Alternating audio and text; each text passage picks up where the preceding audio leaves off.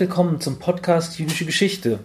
In dieser Folge stellt uns Dr. Dominik Peters sein am Lehrstuhl für jüdische Geschichte und Kultur als Dissertation entstandenes und später im Wallstein Verlag erschienenes Buch Sehnsuchtsort Sinai, eine israelische Kulturgeschichte der ägyptischen Halbinsel vor. Der Vortrag wurde an der LMU im Oktober 2018 aufgezeichnet. Wir wünschen viel Freude beim Hören. Schön, dass Sie heute Abend so zahlreich gekommen sind. Es freut mich wirklich sehr, der heute Nachmittag seine Doktorurkunde auch abholen durfte im Prüfungsamt, zu sagen, damit ist es auch wirklich offiziell und durch und jetzt kann ich Ihnen mein Projekt auch vorstellen. Das freut mich, vor allem, dass ich so viele bekannte Gesichter hier sehe, aber auch einige, die ich noch nicht kenne und die Interesse haben für das Thema. Ähm, die Ermangelung eines Pultes setze ich mich, weil ich ein bisschen ein Transkript dabei habe. Meine Idee war, dass ich Ihnen in den nächsten 25 Minuten in etwa innerlich wie visuell versuche darzulegen, was ich in äh, diesem Buch auf ungefähr 360 Seiten äh, gemacht habe und dass Sie eine Idee davon bekommen, was 1967, zwischen 1967 und 1982 auf der ägyptischen Halbinsel geschehen ist. Ähm, beginnen möchte ich mit Erich Gottgetreu, einem Journalisten.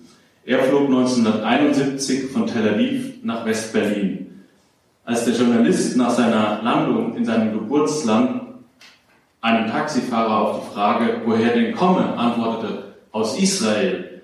Da sagte der Mann am Lenkrad, wissen Sie, wenn wir uns hier in Berlin die Landkarte ansehen, dann denken wir, Sinai, das brauchen Sie nicht, das ist bloß Wüste. Damals, vier Jahre nach dem Sechstagekrieg, wussten selbst deutsche Taxifahrer in West-Berlin, dass Israel die ägyptische Halbinsel im, im 1967er Krieg erobert und anschließend begonnen hatte, dort zu siedeln. Heute ist das fast vollkommen in Vergessenheit geraten und das nicht nur in Deutschland. Nach dem Sechstagekrieg zwischen 1967 und 1982 baute Israel eine Exklave, kann man sagen, auf dieser Landbrücke zwischen Asien und Afrika auf, die 60.000 Quadratkilometer groß ist und dann doppelt so groß wie das Königreich Belgien. Man fand dort eine Bevölkerung vor, vorwiegend Beduinen, die in etwa den kleinen Städten Bautzen oder Schwäbisch Hall entsprechen, also ungefähr 30.000. An den Küsten des Mittelmeeres, des Golfs von Suez und dem Golf von Aqaba, aber auch im bergigen Hinterland ähm, wurden zwei Städte und mehr als ein Dutzend Dörfer errichtet. Und das Leben dort, das israelische Leben dort, steht im Fokus meines Buches oder meines Promotionsprojektes. Wenn Sie heute Israelis, die älter sind als, sagen wir, 45 fragen oder ihnen das Keyword Sinai geben, geht sofort Kopfkino an und man kriegt bestimmte äh, Eindrücke geschildert. Ähm, und da ist vor allen Dingen, deswegen ist auch der Titel der Arbeit Sehnsuchtsort Sinai, da schwingt eine gewisse Sehnsucht mit. Und bei vielen Menschen ähm, hängen vor allen Dingen erstmal bunte und exotische Bilder im, im, im Kopf an. Und da habe ich mal einige ähm, mitgebracht. Da sind zum einen die Ausflüge mit der Familie, endlose Sandstrände, die Palmenhaine gehören dazu, ja. Die israelische Mittelklasse, für die war die Sinai-Halbinsel ein nahes, ein sicheres und vor allem ein schönes Urlaubsziel. Dann ist bei vielen Männern und Frauen natürlich auch die Erinnerung an den eigenen Militärdienst als Wehrdienstleistende, aber auch später in den Kriegen. Ähm, denn Israel hat seit seiner Gründung 1948 in fünf Kriege geführt auf der Sinai-Halbinsel. Seine, seine spektakulärsten Siege ähm, auf dem Sinai gefeiert, aber auch ähm, die größten Niederlagen einstecken müssen. Der jüdische Staat reitet sich damit im Endeffekt in eine lange Tradition. Die alten Ägypter, Hethiter, Assyrer, über griechische Armeen, römische Kohorten, sie alle sind dort auf der Sinai-Halbinsel ähm, äh, aufmarschiert und vor diesem Hintergrund konstatierte Claude Jarvis, der nach dem Ersten Weltkrieg britischer Gouverneur auf der Sinai-Halbinsel war, politisch nicht korrekt. Als Schlachtfeld hat der Sinai mehr vorrückende oder sich zurückziehende Heere gesehen, wie jedes, Land, wie jedes andere Land auf der Welt, Belgien ausgenommen. Ja, also da war wirklich jeder und dann ab äh, 1967 für 15 Jahre Israel. Was, an was erinnern sich die Leute noch? Vielleicht der junge Mann mit der Gitarre, an Partys, das erstmalige Singen, Tanzen, aber auch das Konsumieren von leichten Drogen wie Haschisch. Viele junge israelische Männer und Frauen, deren Söhne, Töchter und Enkel heute spirituelle Reisen nach Kathmandu oder ähm, äh, Trance-Tanzen auf Goa haben dort auf dem Sinai das erste Mal Bande geknüpft mit der westlichen Popkultur. Es gibt beispielsweise ein, ähm, das wird in meinem Buch auch erzählt, eine, ein Popfestival, was ein, ein, Woodstock in der Wüste, in der Viot. 1978 war das. Und äh, da trat einer der bekanntesten israelischen Sänger, Shlomo Arzi, auf und er sang Stevie Wonder, Sir Duke, aber auf Hebräisch. Und die Leute tanzten dazu und das war eine ganz bestimmte Stimmung. An was erinnern sich die Leute noch? An Autofahrten natürlich. Ähm, wir werden, ich habe eine Karte mitgebracht, wo wir das später sehen könnten, äh, sehen können. Israels längste Straße entstand zwischen äh, Elat und Sharm el-Sheikh, was damals Ophira ist oder so benannt wurde. Es war eine äh, mehrerstündige Autofahrt an dieser Riviera-Route auf der einen Seite die Berge äh, des Südsinais, der Gipfel teilweise rost, äh, rot wie Rost sind und auf der anderen Seite das blaue äh, Meer des Golfs von Akabas. Und äh, nicht wenige Israelis liebten diese Fahrten entlang auch weg von Israel, vom israelischen Kernland, weil es auch eine Flucht vor dem Alltag war und, und das ist das Besondere, glaube ich, an diesem Buch, was man in dem israelischen Kontext weniger, aber im deutschen Kontext schon erklären muss, die Sinai-Halbinsel zwischen 67 und 82 war das erste und das einzige Mal, dass es einen Teil des Staates Israel gab, der nicht mit dem Palästinenserkonflikt belastet war. Ja, wir haben das zum Teil noch auf den Golanhöhen, aber besonders auf dem Sinai. Es war israelisches Staatsgebiet zu dieser Zeit, aber es gab keinen Konflikt mit den Palästinensern. Und das ist ein ganz spannender Aspekt, der auch in diesem äh, Buch behandelt wird. Ähm, und abschließend sei noch auf die Freizügigkeit hingewiesen. Es gab einige Ausländer, Westdeutsche und Schweden, aber auch Israelis, die auf der Halbinsel den Sonnengott anbeteten, der Frei, der Frei, die Freikörperkultur ähm, genossen und ähm, die Epoche äh, genossen, von der der Schriftsteller Joram Kanyuk beschrieben hat, in der die Menschen keine Angst mehr vor Syphilis hatten und sich noch nicht vor AIDS fürchteten. Ich glaube, das fasst das Ganze ganz gut zusammen. Ja? Ähm, das sind die offensichtlichen Punkte, wenn man, wenn man mit äh, Israelis spricht, die älter als 45 sind. Ähm, aber der Sinai war weit mehr als das. Er war der Versuch der Gründerväter um David Ben-Gurion und seinen ähm, politischen Ziehsöhnen und Töchtern in der Israel in der Wüste des biblischen Exodus de facto, de facto zu duplizieren. Äh, Träume der Gründerväter noch einmal aufleben zu lassen. Was das heißt, da werde ich später noch näher darauf eingehen. Ähm, in jedem Fall kann man konstatieren, dass es ein einmaliger Versuch war, ähm, über den die Geografin Elisha Efrat ähm, Folgendes geschrieben hat. Hier sehen Sie eine Sinai-Karte, die werden wir immer wieder haben. Und ich habe jetzt ein Zitat mitgebracht, das ziemlich ganz am Anfang meiner Dissertation stand und so eine erste Idee mir gegeben hat, mit was für einem Thema es da zu tun hat. Sie schrieb, es gibt keine prosperierenden Grenzsiedlungen an den Ausläufern der Wüsten West- und Südaustraliens, auch nicht im Ödland Patagoniens in Südargentinien, ebenso wenig wie in den Wüsten von Nevada und Arizona in den USA und freilich auch keine nahe dem Atlasgebirge oder der afrikanischen Kalahari. Ein gewisser Erfolg kann in den Grenzregionen beobachtet werden, in denen es dauerhafte und vielversprechende Ressourcen gibt und die im Territorium der Länder liegen, die hoffen, diese ausbeuten zu können. Fairbanks in Zentralaska, Arica nördlich der Atacama-Wüste in Chile, die Öl- und Gasstädte in der kanadischen Provinz Alberta und auch einige Städte entlang der transsibirischen Eisenbahn nach Vladivostok am Pazifik sind vielleicht Beispiele für Ansiedlungen und Gegenden, die eine ökonomische politische Rolle in klar definierten, souveränen Gebieten spielten. Aber auf der ganzen Welt gibt es keinen Fall, in dem ein Land eine zivile Grenzsiedlung außerhalb des Staatsgebietes gebaut und entwickelt hat, auf einem Gebiet dreimal so groß wie das eigene Land, also so, wie es Israel auf dem Sinai getan hat.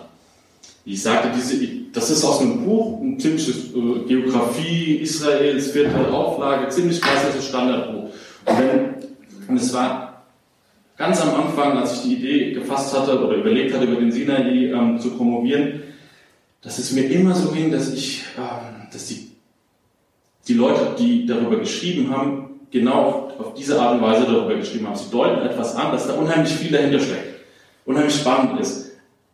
Aber sie haben dann immer abrupt aufgehört. Und ich las die Bücher und, und, und die Aufsätze und dachte, okay, und warum geht es nicht weiter? Und wenn man das zusammendenkt mit äh, privaten Gesprächen mit äh, Israelis, die dann sofort dieses Kopfkino hatten Und diese interessanten wissenschaftlichen Ausführungen, das war so auch so eine Triebfeder meinerseits, da tiefer ähm, einzusteigen.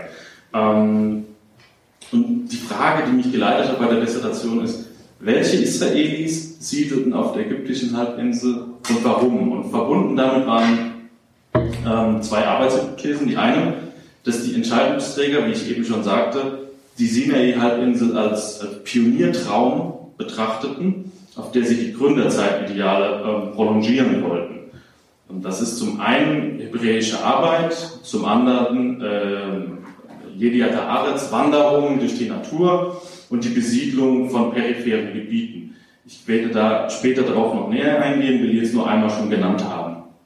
Die zweite Arbeitshypothese war, dass die 15-jährige Besatzung des Sinais in, hohem Maße und gleich einem Zeitraffer die Geschichte des Staates Israels von ihren Ursprüngen bis in die Gegenwart widerspiegelt. Wie ich bereits dargestellt habe, bin ich ziemlich schnell an den Punkt gekommen, dass die Forschungsliteratur sehr überschaubar ist. In, auf Deutsch sowieso, aber auch auf Englisch, auch auf Hebräisch, Französisch, Arabisch. Es ist alles sehr überschaubar. Was es gibt bislang, oder was es vor diesem Buch gab, waren einige Aufsätze auf Englisch und auf Hebräisch über die Evakuierung der israelischen Siedlung auf dem Sinai, äh, die sozusagen den Prozess nach dem Friedensvertrag von Camp David Ende der 70er bis 1982 in den Blick nehmen. Ähm, aber die ganze ähm, Zeit davor ist eher im kollektiven Gedächtnis verankert, aber nicht zwingend auf Papier gebracht worden. Ähm,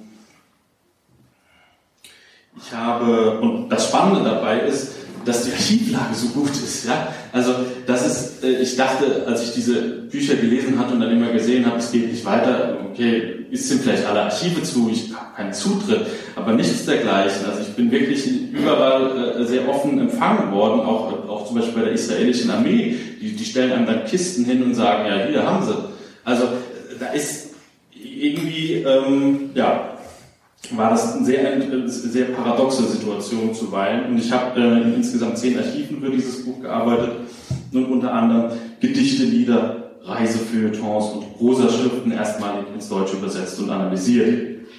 Das Buch führt die Leserinnen und Leser an sehr unterschiedliche Orte auf dem Sinai. Zum Beispiel in den Norden, den wir hier sehen, der also an den Gazastreifen führt, wo es mit Yamit eine hochmoderne Gartenstadt vor Gaza gab, die mitten im Kalten Krieg für Einwanderer, vornehmlich für Einwanderer aus den USA und aus der Sowjetunion äh, gebaut wurde, die den Wunsch nach einem Haus mit Garten am Mittelmeer hatten.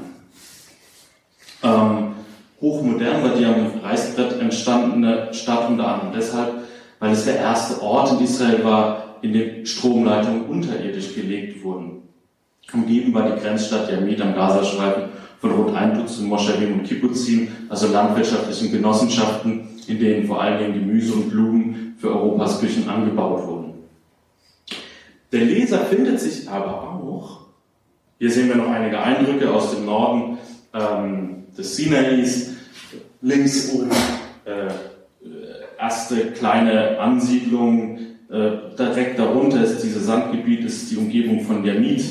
Rechts sehen wir ähm, ein Moschaf, in dem äh, Hühner gezüchtet werden und oben drüber einen israelischen Farmer mit zwei Beduinen. Ähm, dann findet der Leser aber beispielsweise 150 Seiten später sich am Golf von Suez wieder, wo Israel mit Shalhevet Anfang der 70er Jahre eine Stadt für Ölingenieure und Facharbeiter baute, die unweit der Quellen von Abu Rudais lag. Das ist ein komplett anderes Gebiet, auch äh, von Flora und Fauna, komplett anders als äh, die Grenze zum Gazastreifen. Und dort förderte Israel gemeinsam, auch wenn äh, gemeinsam mit dem italienischen Konzern Eni, den kennen Sie, weil es der Archip beispielsweise, ähm, dort förderte man gemeinsam aus den eroberten ägyptischen Ölquellen Öl, auch wenn der italienische Eni-Konzern das immer verneint hat, aber sie hatten selbst ein eigenes Büro in Tel Aviv, Italiener. Und ich habe zum Beispiel in meiner Dissertation äh, ausführliche Korrespondenzen zwischen den Ölingenieuren äh, von äh, Charles und denen der Italienern, die sich bedanken für das gute Essen beim Italiener in Mailand. Ähm, und Israel stieg mit der Förderung des Öls, äh, erstmals wurde man A, autark, ähm, man konnte sich sozusagen selbst versorgen, man konnte gemeinsame Erdölprojekte äh, beginnen, etwa Erdöl ähm, Pipelines von Elat bis ans Mittelmeer, die man gemeinsam mit den Iranern gebaut hat, mit dem scharfen Persien.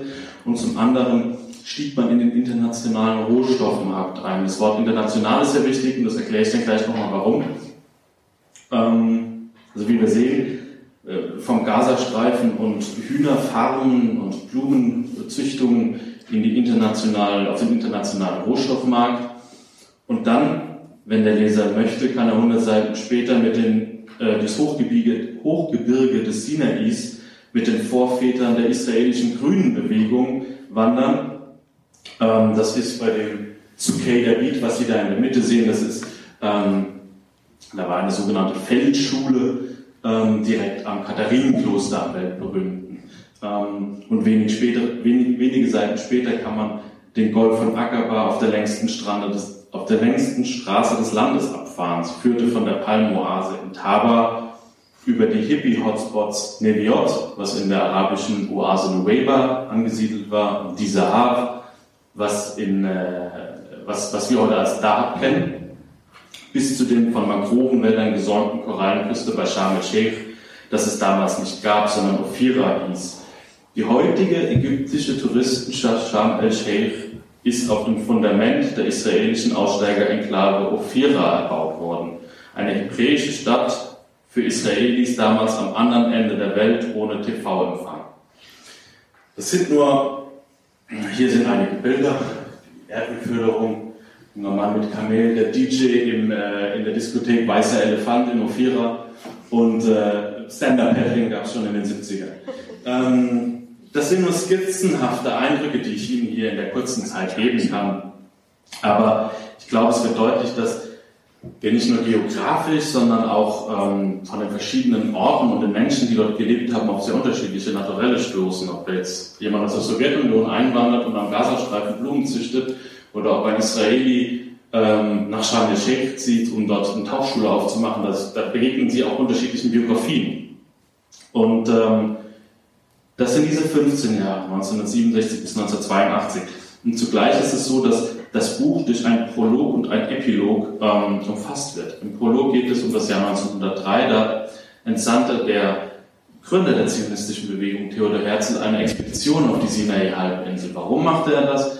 Er kam bei Verhandlungen mit dem Osmanischen Reich nicht so recht weiter. Gleichzeitig wurde die Situation der Jüdinnen und Juden im russischen Zarenreich immer schlimmer. Die Zeit drängte. Also versuchte er sein Glück und entsandte eine Expedition auf die, auf die Sinai-Halbinsel, die sich dann, ähm, von der wir wissen, dass sozusagen kein Erfolg gewesen ist. Und da habe ich als erstes Logbuch dieser, ähm, dieser Reise in meiner Arbeit verarbeitet. Und der Epilog behandelt das Jahr 1989, als Israel sich endgültig aus dem Sinai zurückzog, nämlich von der Enklave Taba, äh, die man lange Zeit nicht zurückgeben wollte.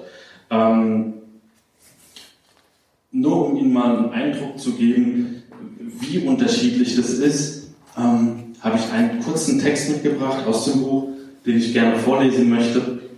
Theodor Herzl hatte eine äh, sechsköpfige Gruppe auserkoren, die auf die Sinai-Halbinsel reisen sollte und auch mit den äh, lokalen Notablen äh, die die Osmanen vertraten, äh, Gespräche führen sollte. Und damit, damit man die auch überzeugt und für sich gewinnt, hatte Herzl dieser ähm, Dramaturg dieser zionistischen Traumreise wirklich an alles gedacht in Wien und hatte Oskar Marmorek, das war ein Architekt, beauftragt, ein Grammophon mitzunehmen auf, der, auf dem Kamel. Ähm, für Zusammenkünfte mit Bewohnern des Sinais und zu deren Amüsement und sowie eine große Anzahl Platten, Militärmusik Gesänge etc. So notierte er das in seinem Tagebuch. Und am 10. März 1903 kam eben dieses Grammophon zum Einsatz. Ich zitiere, das Grammophon löste Verwunderung äh, bei dem örtlichen Geistlichen aus. Während des Gesangs betete er inbrünstig und schien sich die Frage zu stellen, ob das Ganze nicht Teil einer unheiligen Zauberei und ob die Stimme, die er da hörte, nicht die eines Nachkommens des Teufels sei. Trotz allem war er bis zum Ende aufmerksam und sein Adieu äußerst herzlich. Das ist sozusagen das Jahr 1903 und das Jahr 1989, was im Epilog verhandelt wird, dreht sich um diese illustre Gestalt, Raffi Nelson, der dort ein, äh, ja, ein, ein Club Med sozusagen betrieb, ein flamboyanter, einäugiger Gastronom, der mit Israels einziger international anerkannten Flamenco-Tänzerin Lea Vivente verheiratet war und der Arnold Schwarzenegger zu seinen Gästen zählte. Und über ihn schrieb Thomas Friedman seinerzeit, Israel-Korrespondent für die New York Times, ich zitiere, Nelson Village ist eine Mischung aus Tahiti und Dodge City, einschließlich abgedeckter Waggons, Saloons und einer Postkutsche inmitten von Strandhütten mit Strohdächern, die von freundlichen Pfaunen bewacht werden. Herr Nelson managt alles von der Bar aus, wo er für gewöhnlich mit Badehose, Cowboyhut und Rohlederkrawatte, die auf der nackten Brust baumelt, und einem Badweiser in seinem Halfter anzutreffen ist. Der Saloon ist mit seinem ausgestopften Bullenkopf, einem ausgestopften Affen, von dessen Ohr eine Bierflasche baumelt, und einem über der Bar angebrachten Hammerhai ausgestattet.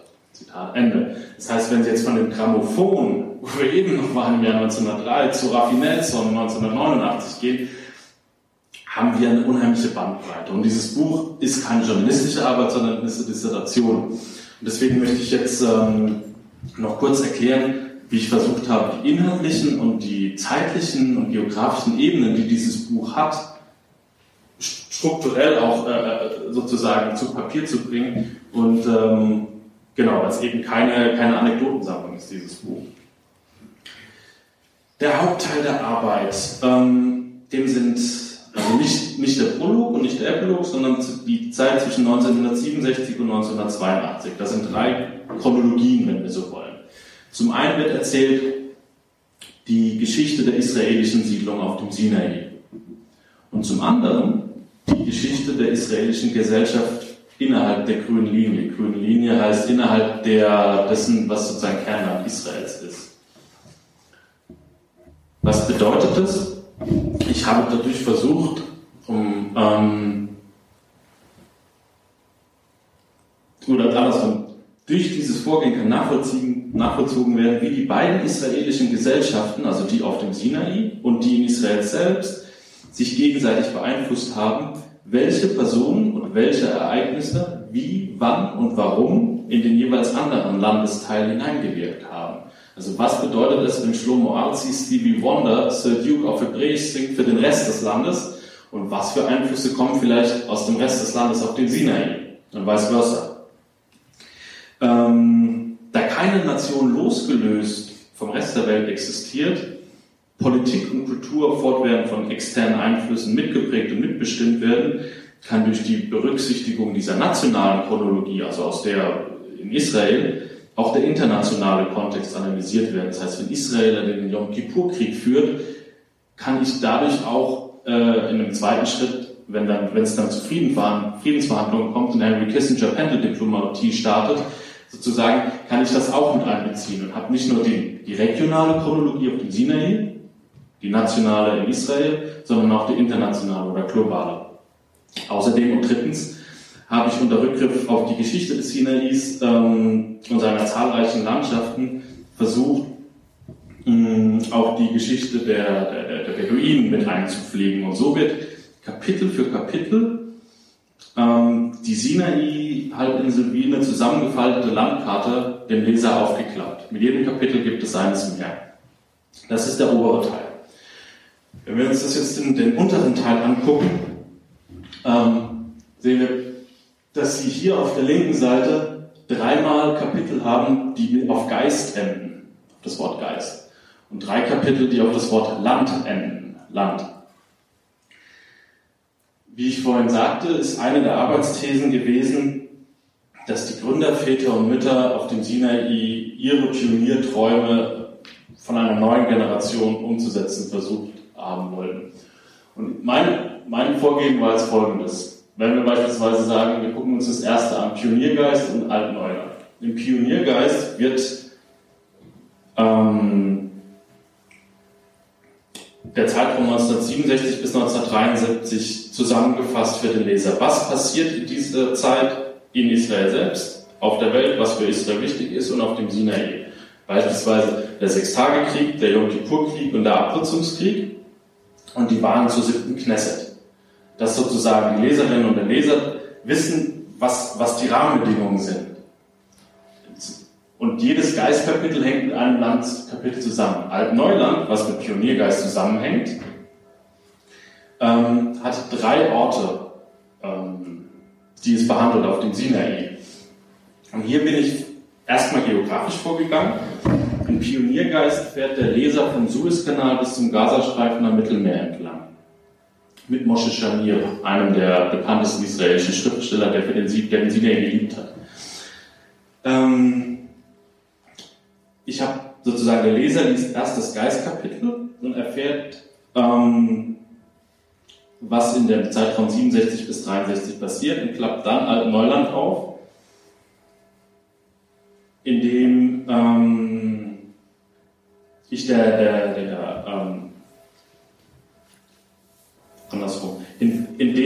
eines der drei Ideale, in diesem Fall hebräische Arbeit, eingeführt wird. Das heißt, wenn Sie weiter, weiterschauen zu Altneuland ist unterteilt in drei Unterkapitel. Bauern in Uniform, Früchte des Zorns und Eldorado. In Bauern in Uniform wird das Ideal hebräischer Arbeit erklärt, überhaupt mal was das ist und woher das rührt, nämlich aus der vorstaatlichen Zeit vor 1948. Und wird dann erklärt, dass es auf dem Sinai verschiedene Siedlungen gab, sogenannte Nachal-Siedlungen, wo ähm, junge Männer und Frauen ihren Militärdienst verbunden haben mit landwirtschaftlicher Arbeit und sozusagen damit versucht haben, das Ideal ihrer Eltern und Großeltern, den Pionieren aus, aus dem vorstaatlichen Palästina, auf dem Sinai umzusetzen.